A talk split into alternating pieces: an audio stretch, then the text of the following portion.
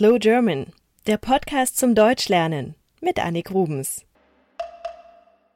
Ich habe auf der Facebook-Seite von Slow German eine Umfrage gemacht.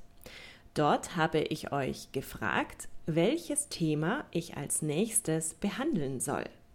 Mit großer Mehrheit habt ihr euch für die Umgangssprache entschieden.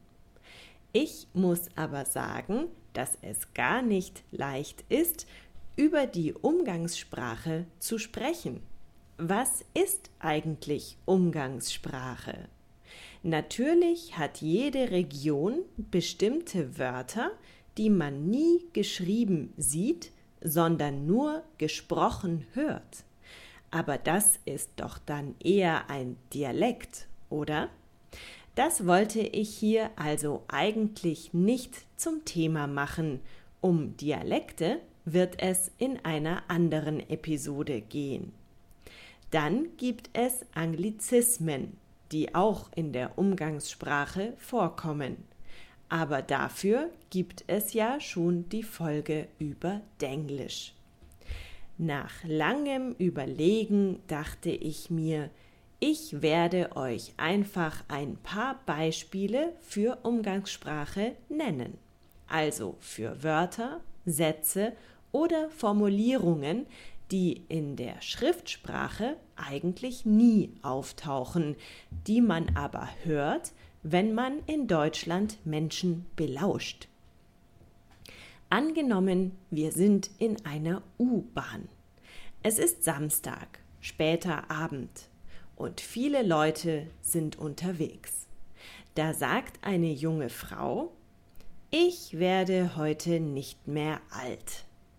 Das klingt eigentlich so, als würde sie Selbstmord begehen, oder? Aber nein, keine Angst. Was sie sagen will, ist, ich bin müde, ich gehe bald ins Bett, ich halte nicht mehr lange durch heute. Dann hören wir zwei Teenagern zu. Einer sagt, Willst du noch eine Runde daddeln? Damit will er seinen Kumpel fragen, ob der noch ein wenig Computer spielen möchte. Der andere sagt, nee, was kommt denn heute in der Glotze?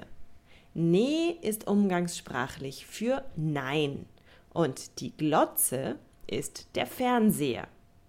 Ich will heute Abend glotzen heißt also, ich will heute Abend Fernsehen. In manchen Regionen sagen die Menschen übrigens nicht Fernsehen, sondern Fernschauen oder noch schlimmer Fernsehen schauen. Wir lauschen weiter den Menschen in der U-Bahn. Ein Mann sitzt betrunken in einer Ecke. Da hören wir eine junge Frau zu ihrer Freundin sagen Schau mal, der ist total blau. Obwohl seine Gesichtsfarbe natürlich ganz normal aussieht. Wenn die Freundin nicht versteht, was das bedeuten soll, sagt die junge Frau Du stehst aber ganz schön auf dem Schlauch. Das heißt, es dauert zu lange, bis sie es versteht. Die Frau findet das nicht nett.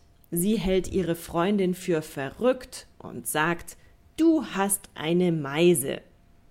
Wenn sie aber nur schlechte Laune hat, ohne Grund, dann ist sie vielleicht mit dem falschen Fuß aufgestanden.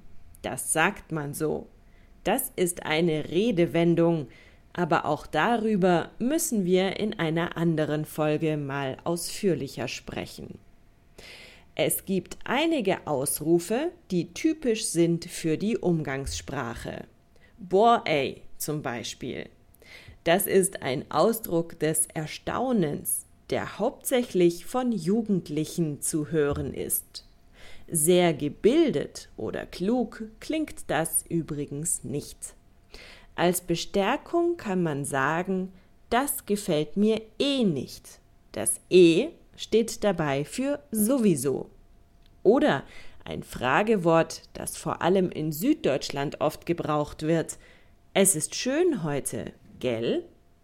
Das Gell heißt so viel wie nicht wahr oder meinst du nicht auch? Typisch in der Umgangssprache ist es natürlich auch, neue Wörter zu finden. Aus dem Hund wird ein Köter oder eine Fußhupe. Aus der Katze ein Stubentiger. Aus Brüsten werden Möpse, aus Geld wird Kohle. Wer lernen muss, der paukt, obwohl das nichts mit der Pauke, also einer großen Trommel, zu tun hat. Wer schnell viel isst, der mampft.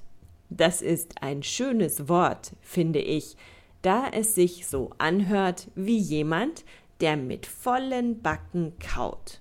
Mampfen. Und weil man in der Umgangssprache zu faul ist, lange Wörter auszusprechen, werden sie einfach abgekürzt. Die Lokomotive wird zur Lok, das Abitur zum Abi und die Mathematik wird zu Mathe.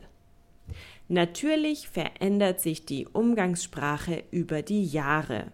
Wer früher, also vor 50 Jahren, etwas gut fand, der sagte dazu dufte, prima oder famos.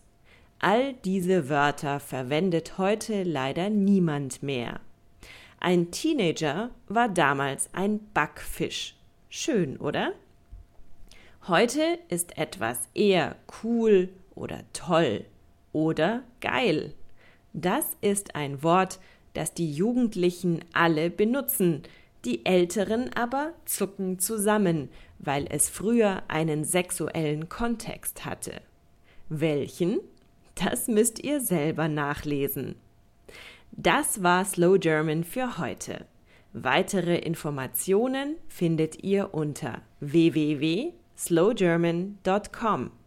Dort könnt ihr die Texte zu den Folgen als PDF herunterladen, dazu noch Lernmaterial und alle alten Folgen.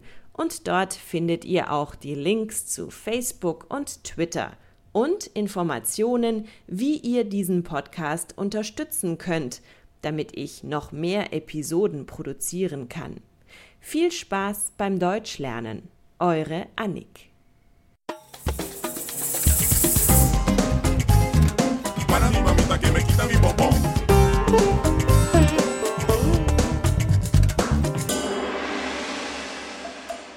Slow German, der Podcast zum Deutschlernen mit Annik Rubens.